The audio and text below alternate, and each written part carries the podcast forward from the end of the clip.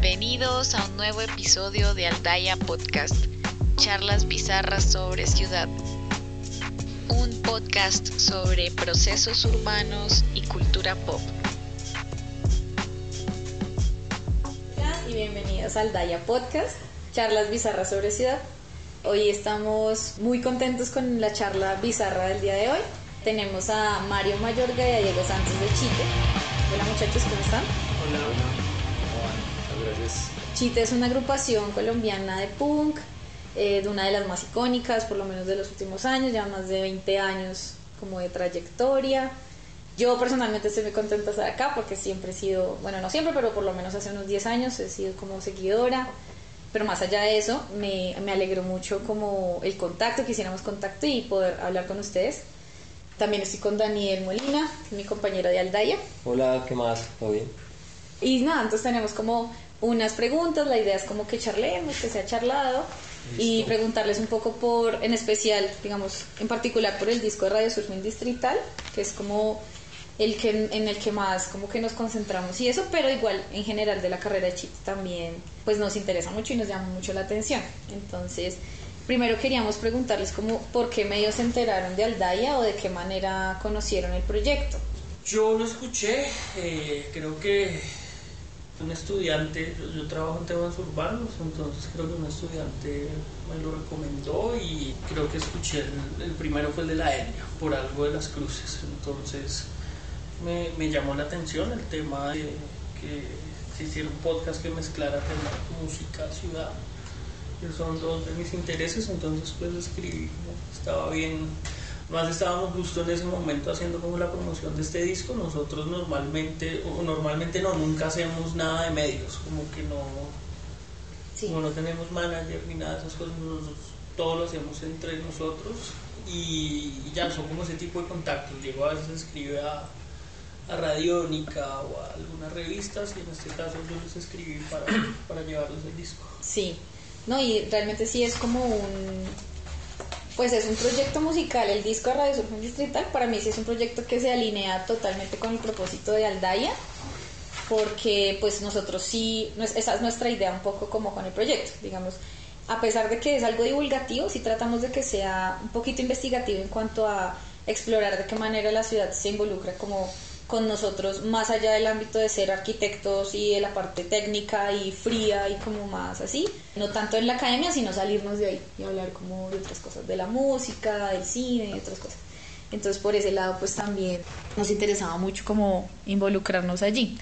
Digamos, no, nosotros en, como dentro del hilo conductor del, del podcast hemos hablado de otros géneros como rap y, y salsa, los Ujú. cuales consideramos que son unos géneros muy, muy urbanos, muy callejeros, digamos, la, la salsa en Nueva York y pues todo el, el auge con los puertorriqueños.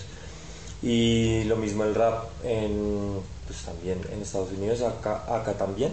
Y consideramos que el punk es también un género bastante callejero, de pronto está mucho más callejero que, que los que mencioné. Entonces, pues que nos gustaría saber, por ejemplo, ustedes cómo ven el punk creando ciudad o participando en la, en la ciudad, en los tejidos que, que crea la, la ciudad. Bueno, pues yo, yo diría que es importante no, no verlo solo desde el, desde el ámbito, pues para, para el contexto de Bogotá, el ámbito sol- estrictamente del punk.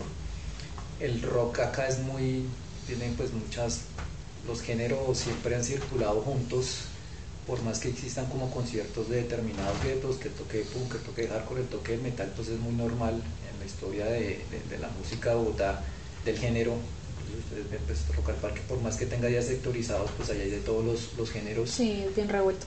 Exacto, hay como la, la- la posibilidad de, y, y lo digo también porque si uno mira históricamente cómo se ha relacionado el, el- el género del rock con el espacio y con las ciudades de su presencia en, el, parques y en, en los bares, y también desde la parte narrativa uno encuentra muchos lugares comunes que no tienen que ver con el género. Ya después podemos mirar algunas cuestiones particulares que, el- que el punk también tiene, pero yo creo que ya que ustedes han mencionado el tema, por ejemplo, de la, de la salsa y del hip hop, uno encuentra como unas apropiaciones bastante particulares que creo que para el rock son similares. Una de ellas, bueno, pues como la todo el tema de generarse esos espacios de circulación, de pelearlos. El rock en Bogotá pues parte de, eso a partir de los años 80, empezar como a buscar esos lugares. No es una industria cultural ni un fenómeno masivo, entonces por, por ende siempre ha sido muy organizativo, muy de... Como, como comunitario. Eh, exacto, y como muy de las bandas, eh, no de sonar en radio ni esas vainas, sino de, de, en un principio mirar cómo se vendía la música, en los toques se circulaba en los en emisoras o programas especializados y bueno, hoy en día como que el, tema de, del internet permite como la circulación de la, de la música más fácilmente, todo el tema de la conectividad. Pero yo sí diría que la irrupción del rock en general en Bogotá, en todos sus géneros, tiene como unos componentes particulares, que es generarse los espacios, generar esa visibilidad y por ende también permitir que la gente se reúna alrededor de, de algo, y eso aplica para el punkero, el metalero y, géneros, y todos, y pues digamos que es un fenómeno que tiene sus variaciones en estas eh, décadas, pero yo creo que se ha dado así como colectivamente. Eh, ya digamos uno puede ya entrar a, caracterizar cada uno de los géneros y encuentra también como cosas ya bastante particulares también. Sí, ya que mencionas lo de los toques, siempre he pensado que, bueno, digamos, cuando son en un bar y eso no tanto, pero cuando son al aire libre y esos eh, implican como una infraestructura que ocupa un espacio público, pues finalmente termina siendo como una irrupción en el espacio público que invita como a utilizar el espacio de otra manera, finalmente pues con la excusa de, ¿no? Como de un toque o algo así, puede ser, puede que sea de punco, puede que no, ¿no? Pero finalmente sí termina siendo como ese espacio de encuentro en un espacio público, como lo del Parque Simón Bolívar en el Rock al Parque. Que, o sea, una cosa es el Simón Show normal y otra cosa es el Simón Rock al Parque, o sea, como que es el mismo espacio y cambia de característica total, como por esa dinámica que se da. Entonces sí también tiene como mucho eso de la, como de la construcción de ese significado de los espacios públicos. Sí, incluso mira que los toques de, rock y sobre todo cuando uno me da toques de punk de metal en los barrios, en las profundidades de los barrios son bastante particulares porque es en, el, en la mitad de la, de la gente, de la cotidianidad de la gente, entonces uno sí ve ahí como eh, pues, todo lo que uno sabe respecto a cómo se identifica el género, pero también formas de, de encuentro y de, de, cambiar un poco como los imaginarios que existen alrededor de la, de la música. Pues es un escenario que, como les digo, está desde los 80, ya hoy en día es más tranquila la cosa, pero antes pues era más... Me imagino. Sí, es toda una apropiación también de... Nada más quiénes son estos bichos raros. Sí, todo, todo ese tema estaba muy así de la, de la como todo es tan autogestionado, pues ustedes tendrían que ir a, buscarlo también, ¿no? Como lo que usted dice, los toques y las profundidades de los barrios. Si me toca ir a, no sé, a Ciudad Bolívar, a San Cristóbal, pues voy y toco. Sí, así nos tocó. Sí, de hecho, tocamos y lo intentamos hacer con radio surfing, solo que pues fracasamos. fracasamos porque es complejo, es difícil.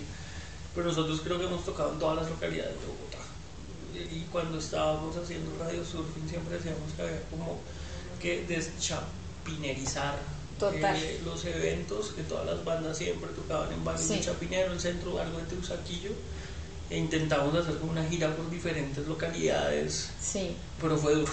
No, no lo logramos, logramos Usaquén, logramos eh, Restrepo, Restrepo Bosa eh, Kennedy íbamos a tocar en Cuadrapicha, pero, pero estuvo dura la gestión al final. Entonces, después de mitad de año, de pronto hacemos otros toques así, pero, pero en nuestra historia sí hemos tocado en todas. ¿Y cómo es la escena? ¿Cómo fue el ambiente, por ejemplo, en, sí, no sé, Bosa, Conchite? Bosa siempre nos ha ido bien. bastante bien, sí, nosotros, además la gente agradece mucho. Claro agradece mucho porque eh, realmente pues hay, hay chicos para los que ir a un concierto a Chapinero es, es oneroso, pues está mucho el transporte y salir tarde y no hay Transmilenio, entonces nosotros conocemos muchas historias de gente que incluso le toca quedarse a dormir en un paradero después de un concierto, entonces ir a tocar una localidad y que puedan llegar caminando en bicicleta es... Y en el fondo también es democratizar, pues... Sí, y tiene también una apuesta de y lo, lo, pensábamos cuando hacemos lanzamientos de los discos siempre tratamos tocar para menores de edad. Ah, sí, también siempre ha sido una, una, política y afortunadamente el sitio de Bosa eh, son de estos salones comunales que como les digo están en la mitad del barrio al lado de la cancha de microfútbol. Mm. Es ahí, ahí donde está toda la, todos los locales comerciales, la fritanga, la plaza, todo, o sea, está toda la circulación ahí Entonces es bastante interesante y pues se nos dio como la, la posibilidad de hacer ese escenario, tocamos con varios amigos, varias bandas también, como les digo, la mistura metal, metal punk y hardcore, que es como lo que siempre hemos apostado. Y sí, pues sigue siendo como bastante interesante. Las dificultades que existen de, de desplazarse en la ciudad realmente son de infraestructura, que yo creo que las bandas siempre quieren tocar en todo lado. Lo que pasa es que siempre estamos como acostumbrados que los lugares pues sean mm. como pues acá o en las cuadras pichas que tiene toda la ciudad que siempre tienen un bar de rock. O bueno, algún salón comunal que dura un momento, lo prestan una vez y, ya, pero digamos que eso es lo interesante también del, del rock acá y del punk y el metal, es que se va generando unos espacios, los va reciclando, los mismos públicos los acaban, se renuevan en otro momento. Ahí hay una cuestión también interesante que son los tránsitos de la gente, que empiezan como público y después ya terminan siendo gestores culturales y empiezan a dinamizar también los espacios alrededor y eso ya hoy en día es muy, es muy usual. Gente que empezó yendo a los toques a los 11, 13 años y ya hoy después de toda una, una, trayectoria como público, incluso como banda, pues ya organizan los toques, conocen sus territorios, conocen sus barrios y pues le siguen apostando al, al rock, al punk, al metal, al hardcore, que pues hoy en día es como más. Mira, a mí me sorprende un montón. Yo hace poco, pues yo, yo siempre he sido también muy chapinero, porque yo soy de Armenia, pero en Bogotá siempre he vivido en Chapinero, o sea, desde que yo llegué siempre he vivido acá. Entonces me, pues poco había salido como del sector también y me sorprendió mucho un día que fui a Guarapicha la escena de metal tan grande que hay allá, es una escena súper fuerte, o sea, gente así con los chats, con los taches, con todo, y yo decía, pucha, que hay mucha escena y uno no sale como de los mismos latino power y no sé. Y, de pronto sí como que sí hay mucho hay mucho universo por fuera que uno no pues no conoce porque está muy centralizado si uno lo mira desde los toques es así porque, repito, hay un tema de infraestructura, pero miremoslo desde los bares de, de rock de la ciudad. Todos Todos los, pues yo no diría que todos los barrios, para no ser tan romántico, pero sí todas las localidades deben tener su, su, su tiendita mm. o ya el tema de la rocola con poner el hielo o, con dos minutos. En, todo, en todo barrio hay una esperancita. Sí, sí, 100%. Una de las cosas que considero es que las grandes injusticias que hay en la denominación de la música es que al reggaetón se le llame el género urbano. Uy, sí. El Total. género urbano es el rock. La, la, historia del rock está directamente vinculada al crecimiento de las ciudades en los años 50, en los años 60. La historia del rock en Colombia está directamente vinculada a los procesos de urbanización informal en, en Bogotá y en Medellín. Eh, formal e informal, con, informal, en el caso de Bogotá en particular porque las bandas iniciales de rock pues, eran de gente de mucho dinero en Teusaquillo, en, Chapinero. Pero, pero la historia del rock está directamente vinculada a la ciudad, la narrativa del rock está construida sobre las ciudades, igual con el hip hop, con el rap, no así con el reggaetón, entonces es una denominación que es un poco mentirosa, e injusta eh, históricamente, pero pues bueno, es muy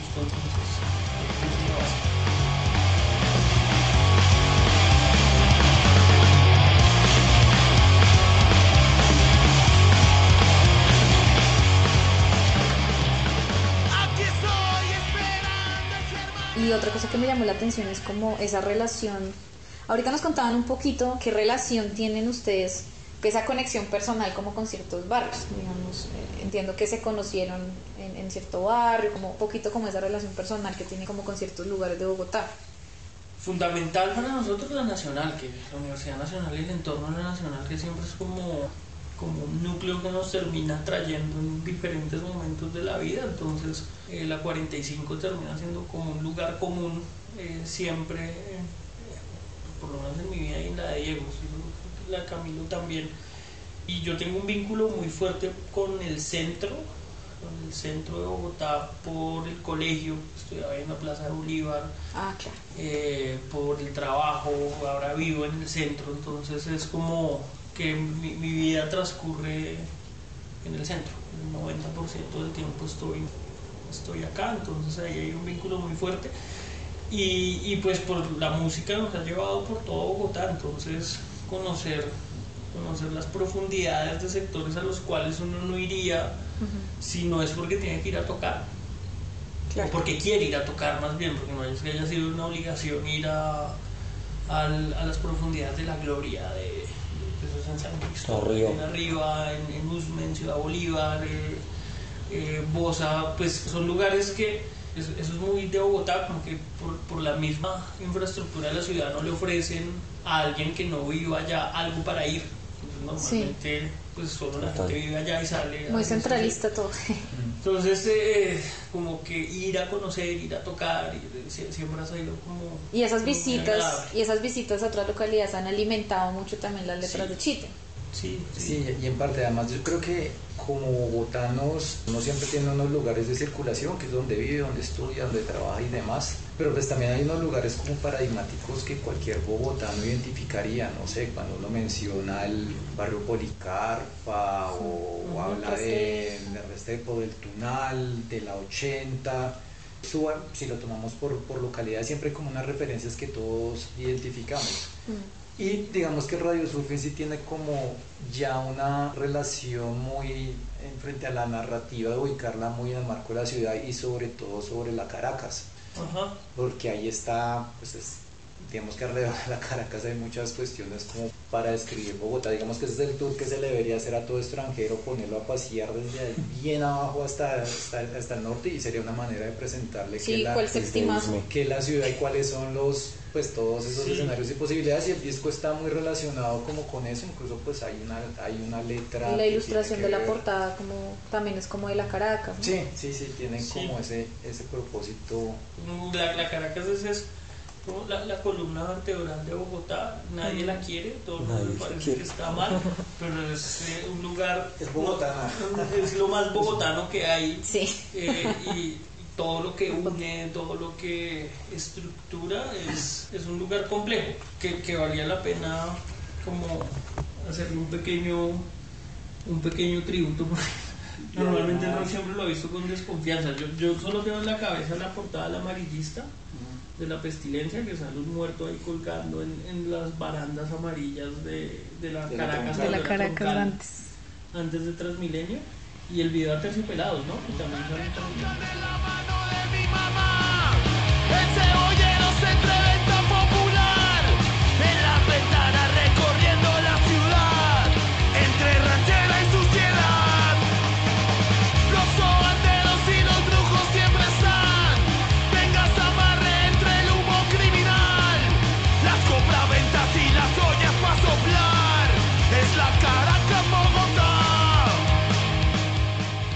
De la Caracas, sí, como que sí habíamos pensado, pues, en, o sea, la Caracas antes era el directo Caracas, ¿no? Eh, el cebollero, Sí. ta, ta, ta.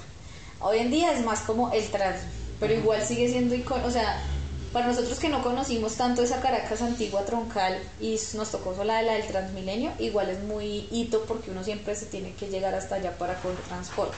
Y, y termina teniendo como una visión de la ciudad en ese recorrido en el cual uno escucha la canción directo Caracas y igual uno se imagina cogiendo el Transmilenio Sí, el J, no sé qué, y toda la Caracas, y como que uno se iba viendo exactamente lo que van como ustedes si uno contando. fuera la ventana del Transmilenio y ustedes pues Sí. están hablando de lo que pasa mientras uno está viendo Que la compra. Está la Caracas. los- y es curioso porque eh, ha cambiado como el- el- la modalidad del sistema porque recuerdo que tengo de niño recorriendo la troncal pues si salgo ahorita veo lo mismo y sumaba a eso y de la, la referencia que la gente tiene de la, de la ciudad y de la Caracas y esos lugares centrales pues uno, uno ha andado ha atravesado la Caracas para ir a trabajar o a estudiar ha amanecido en la Caracas, lo han atracado en la. Caracas, a mí me robaron aquí abajito cuando tenía como 13 años. Entonces siempre está como esa referencia muy fuerte de, de- de- de- de ese espacio y pues de ahí para abajo se, se va organizando la ciudad y bueno, pues ya cada quien genera como su lugar de, de tránsito. Pero la Caracas sí era como el punto de partida, centro chapinero y ahí pues sí también vale la pena decir que sí es un lugar donde Chite ha tocado bastante. Entonces hemos tocado en esta Sobre zona muchísimos toques, cada, eh, sitios culturales que existieron ya no están, o varios que abrieron puertas y, y ya no existen, o unos que se mantienen. Entonces como que también está la referencia, ya mirándolo desde la perspectiva de la, de la banda y de, de- de- de sus toques, por acá hemos tocado bastante. Entonces la Caracas fue Transmilenio. ¿Cómo se imaginan el directo Caracas con un metro elevado? Uf, Se va a hacer complejo. Va a ser complejo porque, porque bueno, no, no, no voy a entrar en discusiones políticas y técnicas, pero para ser muy concreto, pues va a ser un montón de, de habitantes de calle, entonces va a ser algo así súper caótico y más conflictivo y más difícil de, de gobernar, como de, de poder usar. Eh, Está todo mal con, con, con esa propuesta. Caracas se va a volver más punk. Ah, mentiras. Pues va- va- van a amanecer más punks No, no es posible. viviendo en toda la Caracas por acá, Claro. pero, Va, va a ser un escampadero así. pero bueno, va, va- va a ser muy, muy, muy similar creo que cuando uno va a Medellín y Sí. vaya Debajo pase, pase del- debajo del, del metro, usted ya sabe cómo es. Los bajos del metro. Eh, sí, entonces ahí, ahí no hay un misterio porque no, no, no es un modelo, no sé, eh, en México, en otro lado, no, es a la, a la medida colombiana y a la medida colom- eh, bogotana, entonces... So- Solo que pues en Medellín cuando lo hicieron no lo sabían, pero acá sí está la estación de la 22, por ejemplo, que es como, como esa estación que uno dice, "Hue puta, ahí está la suma de todos los miedos para un ciudadano, así vaya a trabajar, Total. vaya a estudiar, venga borracho, enguayabado, lo que sea, parar ahí en esa estación está mal porque hay un deterioro muy fuerte en su entorno, entonces ahora cómo va a hacer con esa mole ahí abajo eh, va a ser muy muy grave, pero pues bueno, eso es lo que nos tocó. Y no sé, de pronto la, la Caracas merezca otra canción en 10 años, 15 años, a ver qué, qué fue lo que pasó con, con Sí. Con el metro. Sí, A ver qué pasó con el metro de la Caracas. sí, va a ser apocalíptico. Yo sí creo que va a ser muy apocalíptico. Sí. Ese es otro tema que nos pareció bien, bien como clave del, del disco y, el, y la canción de Directo Caracas es muy, es muy buena. Y hasta los mariachis, o sea, yo, yo ni me acordaba de los mariachis de la Caracas. Sí, los, los mariachis en- en- para nosotros, los mariachis de la Caracas siempre han sido importantes y en los videos que hemos hecho con, con amigos pues tomamos también como ese... Tiene que ver con la relación música Y el espacio. y, Sí. y nombrar sitios en una canción pues también tiene como, si uno hace un video también tiene como compromiso de, Demostrar. de mostrarlo. Sí, y en, no solamente en esa, digamos en otras canciones de Chite siempre nosotros hemos detectado, y bueno, y creo que es muy claro. Sí, las cartografías. hacen como unas cartografías, pues nosotros lo llamamos así, urbanas, pero a partir de los personajes. Entonces, no sé, personajes como no, Vicius Jaramillo o mm, Borracho de. Tienda, el Bucetas, eh, Yarumon, que es un campesino. Bueno, sí, es ya... Ese es más rural que urbano. Sí, sí. Sí, pero siempre ha habido, o sea, se- sentimos que pues es como un recurso que ustedes utilizan mucho para describir, para hacer una cartografía Sí, de la ciudad. sí tal, tal vez en la canción que es más claro y, y es un cover, pero, pero pues la letra la adaptamos es en La Monocha, que es como, como un galán bogotano que, que va buscando chicas así como de lado a lado en su moto y ahí nombramos varios varios eh, sectores icónicos de, de la salsa romántica en los moteles que ¿El Motel Europa? ah, bueno, el motel Europa pues además existe Esa es una canción sí Sí, uno va, uno va como reconstruyendo muchos espacios. de- mariachi luchador también ahí como que Oye, y, y el buceta sí tiene como también ese, ese El componente, pues, tiene que ver como cuando uno era chino y empezaba a ubicar las rutas, pues estos letreros que hoy en día son tan icónicos y son como, hace- hacen parte ya como de, la- de las artesanías y como de todo el, el merch actual de, los emprendedores del turismo, pero... Sí, ya es un imán de nevera. Sí, sí, sí. Pero antes era como esa referencia, pues uno salía al colegio a, a- a agarrar su, su buceta y sabía que uno agarraba esta y el compañero eh, que nadie le iba verso. Entonces sí está como muy, muy marcado, pues ya hoy desapareció esa, esa, e- e- ese tema ya pues está más estructurado como la ruta y el, el numerito, pero antes le mencionaba el barrio y el mismo trazado le va diciendo usted, o si le sonaba pero el nombre del barrio, o todo ese tipo de cosas era muy, muy, muy particulares y el Bucetas habla también de... de- Y digamos, hoy en día dice los nombres de los barrios y antes se decía como el ley, el éxito, el no Sí. sé qué. Sao. Puntos mucho más como del común, ¿no? Uno no se sabe a veces el nombre del barrio, pero sí sabe que hay un éxito grande. Entonces sí como que era más amigable para el ciudadano, pienso. Que esa nomenclatura antigua, que esa de ahora, que H yo no sé qué, L yo no sé qué.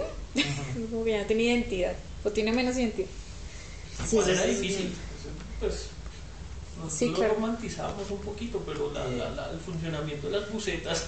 Sí, obvio. Sí, la guerra del colegio, La era, sentado, Sí, era un infierno. eran duras. No. Incluso, incluso pues para hacer justo los letreros también tenía su numerito arriba y alguna gente no Sí. la tenía clara. Gente se sabía la ruta, ¿no? Sí, sí. O sea, en el Pero- número, sí. Pero uno relacionaba más el letrero. Era, Y hasta el color también, ¿no? El color del bus. Viene la los negra. colores eran todo una. Era amarillo, una verde, tal. Sí. En el, en el radio surfing también hay uno, un tema de soy un taxista, ¿no? ¿Se llama? Vida, chatarrizada. Sí, Eso es ese, bueno. ese es un tema, pues el taxista, pues así como el Bucetas es un, un personaje icónico de Bogotá. Pues en Muchísimo. todos lados los taxistas son conflictivos, pero es que el de Bogotá es, Sí. es cosa seria. Entonces en esa canción, pues eh, lo que hicimos fue como botar ideas de qué podía pasar en un taxi, que siempre pasa por el, el- la pareja, que van calientes, el que se vomita, el que... bueno, el- el- no- nosotros cuando éramos más, más jóvenes, no, cuando éramos jóvenes, eh, manteníamos tomando en un lugar que le decíamos la Caraquitas, que realmente era el lugar en donde los taxistas comían. Ya. ¿sí? Caldo para. Sí, sí, entonces siempre estaba, o sea, Sí, como pero que eran las bandejas. unas bandejas a gigantes las así. 2 de la mañana, Obvio. empezando turno con. Con, sí, entonces nosotros veíamos eso, tremendos. no- no- nosotros tomábamos cerveza y, y pues para antes de entrar nos comíamos una bandeja entre dos porque esa vaina era como, como gigante y siempre vimos como esa lógica de, de los taxistas de tinto, coquetearle a las señoras. El, el taxista que tiene novia en prostíbulo pues es como, como típico. Entonces esa canción como que recoge todas esas anécdotas y la pusimos en un, en un- un rock como pesadito, pero Y bien. tiene que ver con el tránsito en la madrugada. No es el Sí, taxista muy nocturno. familiar del, Sí. nocturno. desde el día. No, no, Es es, el- el que sale 4 o 5 y, y empieza su turno y va, pasa toda la noche y Hasta las termina. cuatro. Sí. Sí, Aunque Eso también es interesante. Uno habla y hacen 20 horas, bueno, ahí hay de todo, pero este es el nocturno. Sí. Entonces está como la descripción y la, la circulación en la ciudad. Creo que el tema va como un poco veloz también porque le permite ir embalado y la, Sí. el ritmo va Claro. un poco también como con ese propósito. Claro. Y también lo que implica Bogotá de noche, ¿no? Pues, Eso iba a decir. Uf, es que Bogotá de Una noche cosa es la Caracas, andar por la Caracas a pie normal a las 3 de la tarde, otra cosa es a las 7 de la noche, ya 8 o 9. Entonces, claro, la- O a las 3 de la mañana. o a las 3 de la mañana. Más para ir a, a la puerta gris. Pero igual ese Sí. cambio, o sea, aunque sea una franja de tiempo corta, ese cambio se siente. Sí, Se Sí. siente harto. Un montón. Es decir, como que la noche es otra cosa, de acuerdo. Eso es algo bien tenaz. La ciudad debería tal vez permitir un poco esa más tranquilidad, o sea, que la noche sea un poco más... Pues de pronto con un Transmilenio 24 horas o al menos con algunas rutas de noche. No, yo creo que eso ya, ese espacio y ese, eso ya, ya se perdió y viene de más de 25 años que eh, con la hora zanahoria y ya el bogotano se acostumbró beber en un recinto hasta determinada hora. Los que quieren seguir en la calle son unos, pero ya Sí. digamos esa, esa cuestión de estar por ahí en la calle ya... Ok. Además, sí, sí, Tiene yo, otra yo creo que vocación. sí, ya, y, y, y es bueno, a nosotros nos ha pasado cuando hemos tenido la oportunidad de, de- de salir del país, que e- esa- esa- eh, ese choque con los horarios para tomar los fines de semana. Como en Bogotá existe la hora zanahoria, pues acá la gente empieza a tomar duro desde las 6, Temprano, 7 de la tarde, temprano. de trabajar, se meten a tienda, eh, le dan duro en la tienda y después se van a, a- a un bar salen 2 de la mañana. O si, si uno está en otras ciudades, eh, Buenos Aires, Ciudad de México, la gente empieza a tomar a las 10, 11 de la noche porque le dan hasta las 4 o 5 de la mañana. Entonces, bueno, nosotros hemos estado por fuera y empezamos a tocar a las 7, a tomar a las 7 de la noche, pues ya uno a las 11 ya está como Sí, listo para irse y la ciudad apenas está arrancando Claro. a, a Es que funcionar. la gente bebe tranquila, o sea, no, no se afana que Sí, tiene que volverse que tiene que- a las exacto, 2, sí. 3 Además porque sabe que pueden llegar a la casa Sí. fácil, en cambio acá hay que volverse mierda antes de las 2 para... y después para poder coger taxi. Y eso que coger taxi de noche en las zonas de rumba es Es cada vez más delicado. difícil, ¿no? Dificilísimo. Sí, cada vez más difícil. más difícil. Y si es que no le sale a uno uno de los de vida Sí.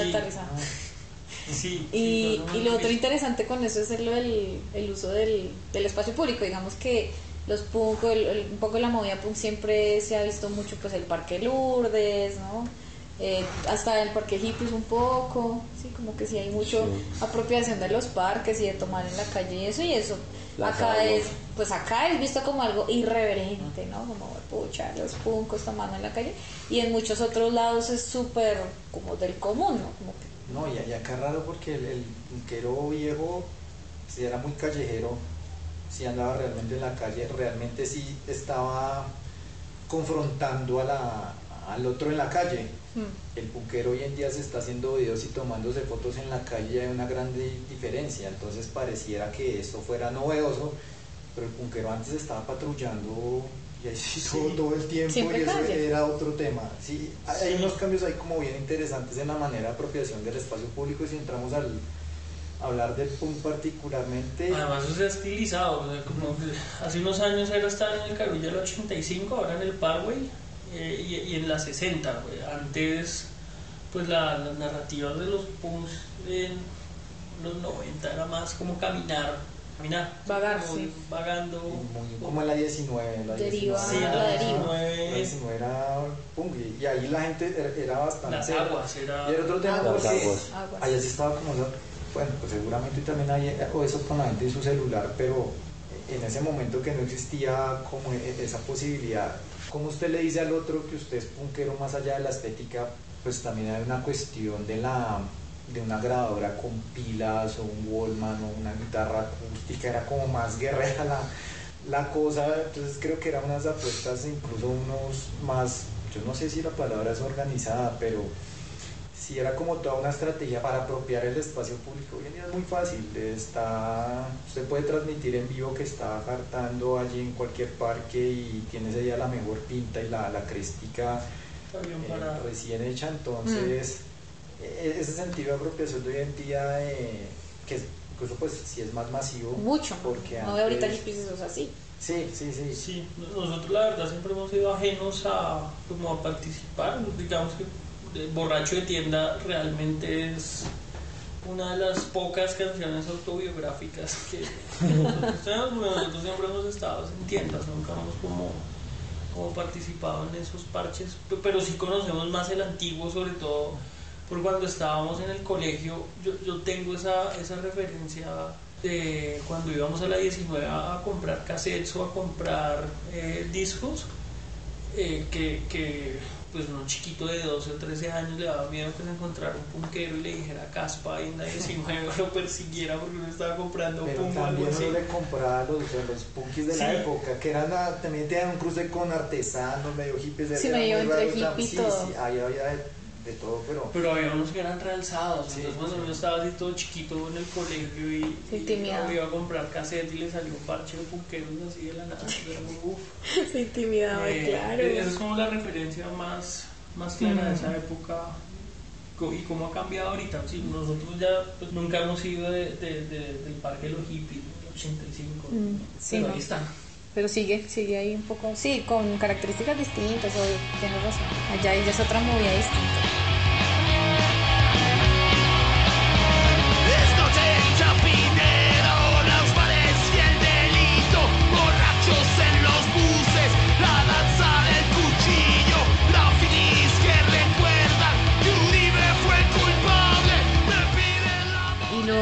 Es como lo de los personajes, que era lo que decía un poco Daniel ahorita, eso nos llamaba mucho la atención, sí, como esa intención de darle voz o de ponerse como en el rol, ¿no? Es como ponerse en el papel de tal personaje, ¿no? Y personajes que son muy, pues, poco, sí, poco traídos a colación o Sí, como anónimos. anónimos o quizás, sí, poco, pues, como poco atendidos en la cultura popular y tal, como lo ahorita existe, como de dónde sale un poco ese interés por tomar estos personajes. Pues es un recurso también, porque si uno cantara sobre las mismas cinco cosas que canta el 80% del punk, pues sería bastante aburrido y ya no estaríamos también como pues haciendo nueva música. Claro.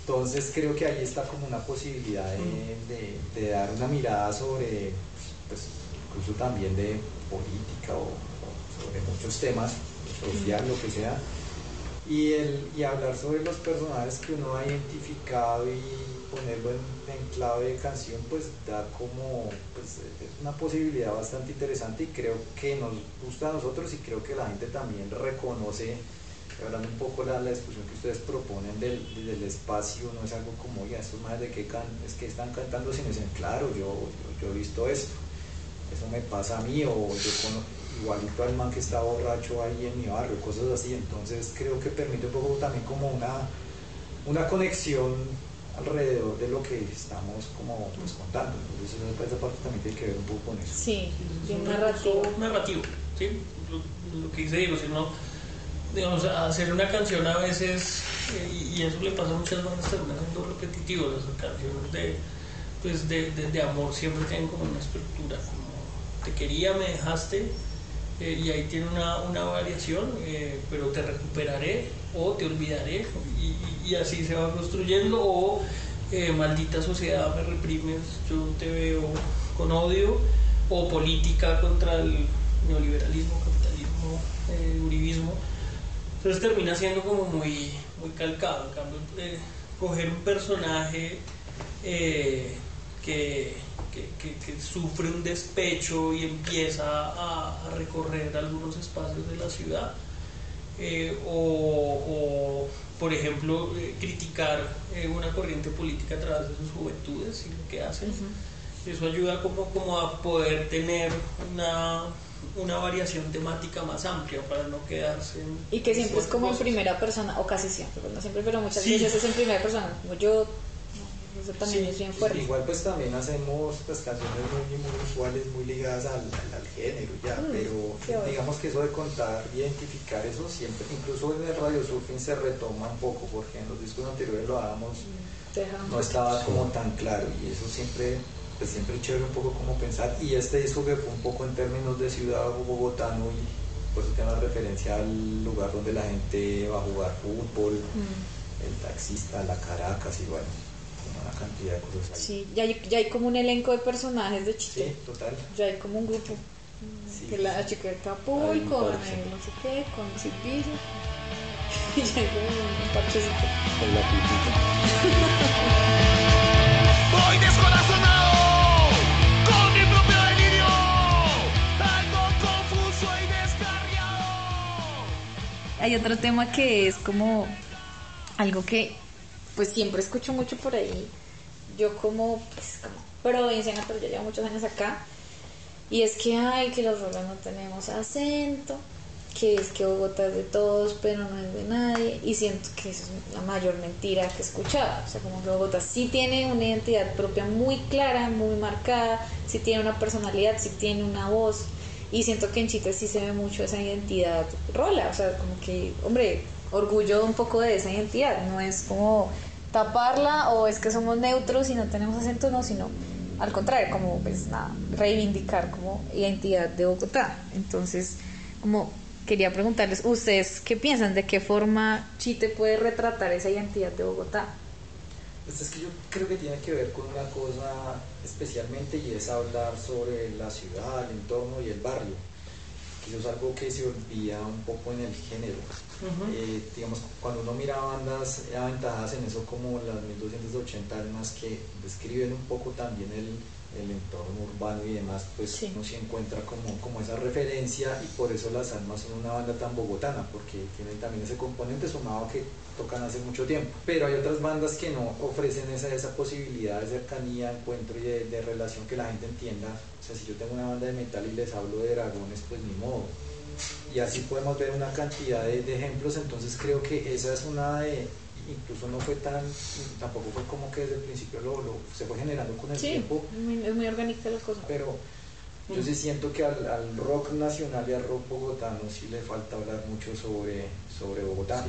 La- las bandas, cada, cada quien tiene diferentes apuestas, sí, pero, pero las bandas a veces tienen unas expectativas muy grandes de, de éxito que en el camino se ve truncado. Y yo se lo he escuchado a varios que componer canciones sobre Bogotá les puede restar puntos para un público Internacional. eh, internacional o de otras ciudades, etcétera. Mm. Entonces es como, como que también está, está ese miedo de ser muy locales no ganaron reconocimiento por fuera, pero pues también en últimas terminan algunas siendo muy genéricas y acabándose, que es lo que normalmente le pasa a las bandas.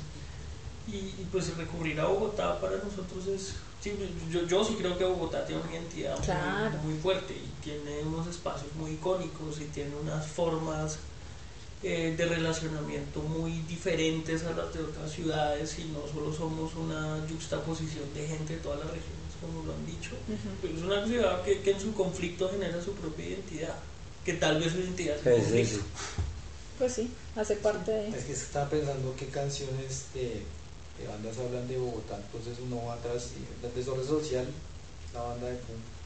punk que Yo hace, hace poco vi un, un- una canción que puso llamaba Bogotá un y, tweet de y alguien pues que decía eso. Agony, Bogotá y como toda Sí. esa referencia, que creo que antes era más marcada, pues sin ser un experto de lo que uno percibe, pero seguramente está ahí, ahí en, en algunos, en algunas partes de, de, de lo que se Sí. cuenta. Bueno, digamos, los, los sordos tienen muy claro el Los componente Sí, los sordos de, de, de la ciudad. Sí. Pero digamos, uno puede hacer el ejercicio, que puede ser interesante. Yo, yo me acuerdo que distinto al, que pena distinto al, al hip hop que sí la tiene Uf, re claro sí, con las sí con Desde el ciudad. inicio. Sí, sí, Sí. entonces ahí va un poco como también la, la, la reflexión Es en verdad. relación como con la Sí. construcción. Sí, pues por ejemplo, uno la etnia lo escucha y es... Pero sí, más que todo las almas son como uno de nuestros referentes. Para mí Bogotá son de las almas y, y siempre me acuerdo de en Canal Capital cuando ponían el himno de Bogotá, que salían las almas, Las almas. tocando y después Sí. mostraban el video. Pe- Pero lo que estaba pensando era en un tweet que vi de alguien que decía bandas que mencionan a Bogotá en sus canciones y no eran muchas. Morato, me parece. Es que imagínate que... Desarme, Diamante Desarme tiene una canción se llama Bogotá. eléctrico. Desarme seguro sí, eso, pues llevan muchísimo Pues, tiempo, que es sí. otro, otro, otro referente de perseverancia, seguramente sí. Deben tener, pero no, no tengo claro muchas. Los elefantes, Sí, Sí. los elefantes tienen Los muchas elefantes. referencias a- Mucha- como a Teusaquillo a también. Teusaquillo. La nacional también. Ujú. y a- y al El barrio Santa Baquillo, la 19. Mm, Sí, es cierto. Como que en ese afán por ser internacional se pierde esa autenticidad, que finalmente la autenticidad es lo que pega por fuera.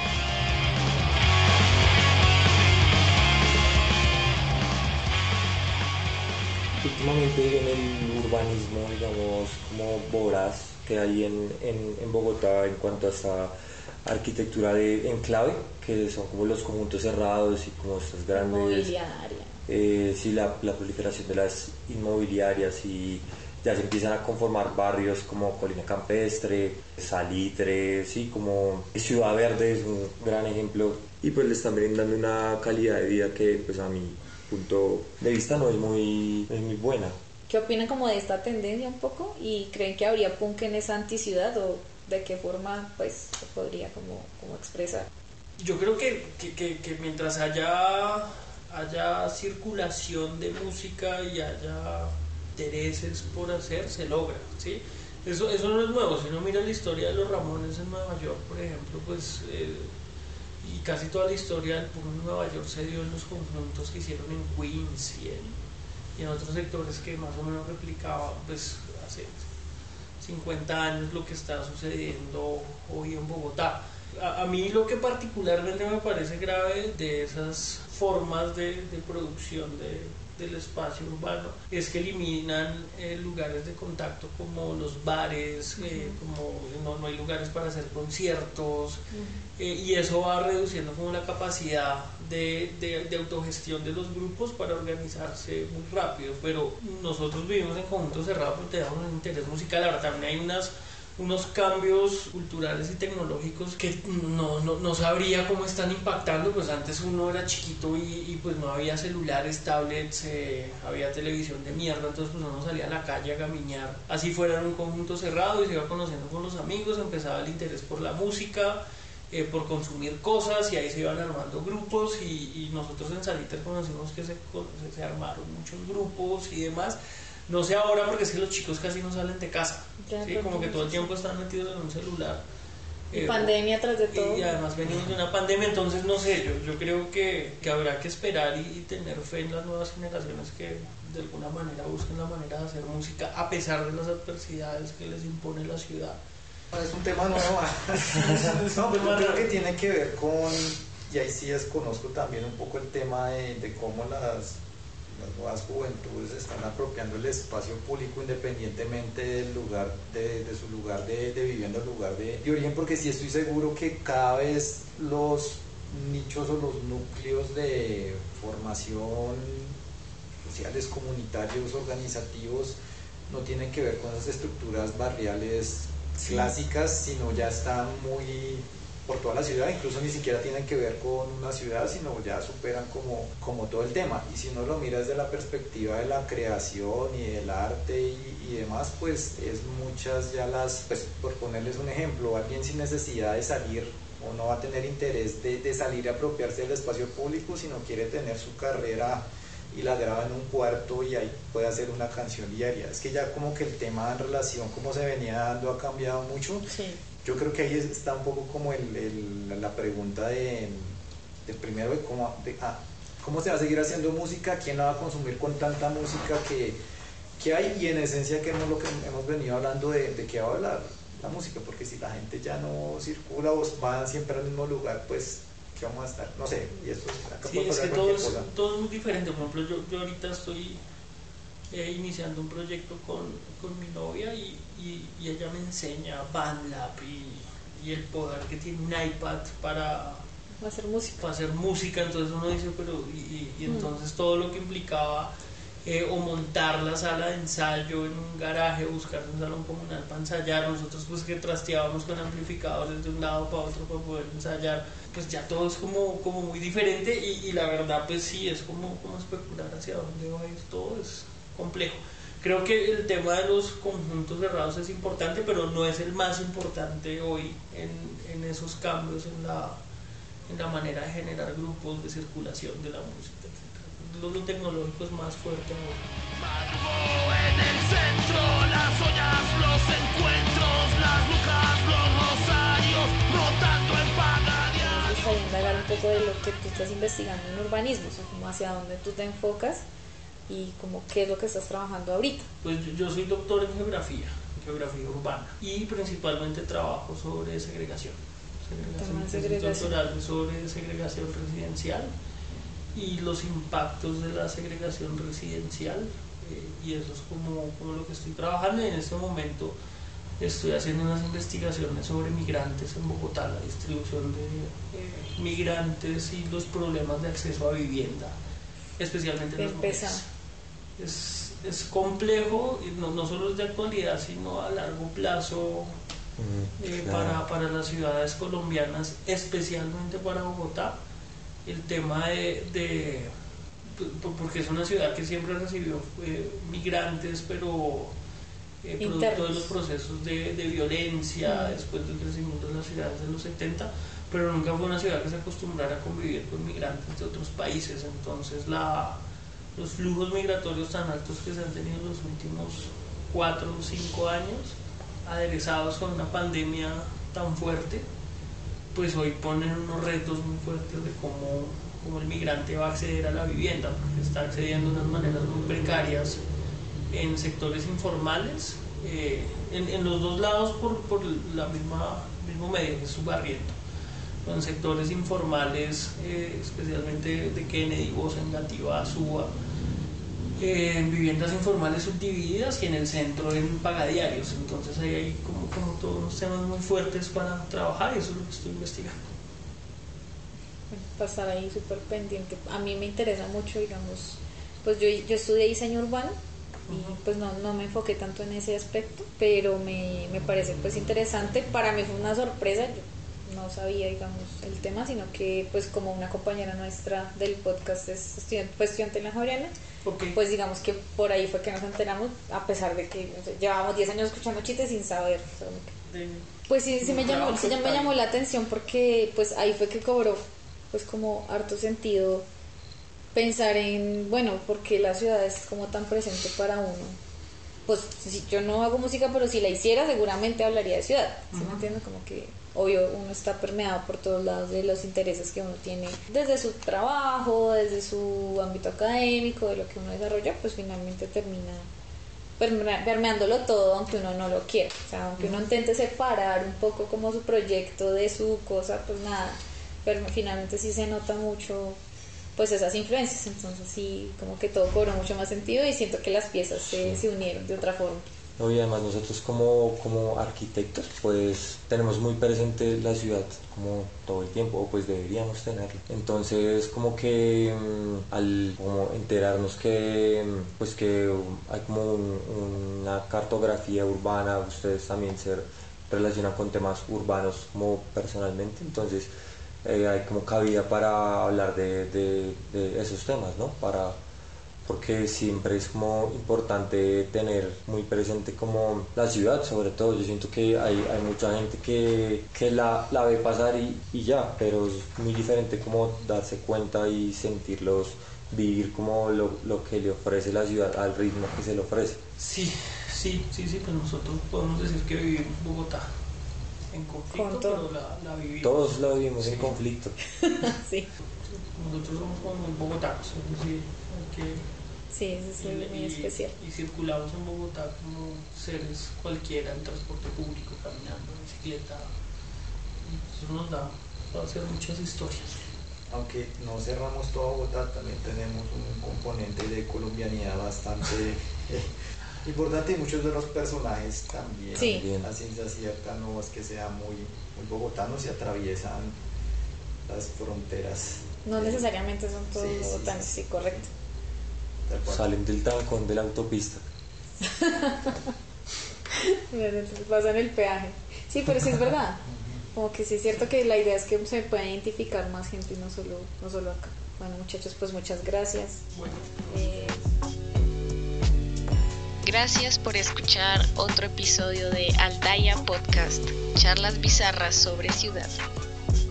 Sigue a Aldaya Podcast en todas las plataformas de podcast y en Instagram como arroba al.daya.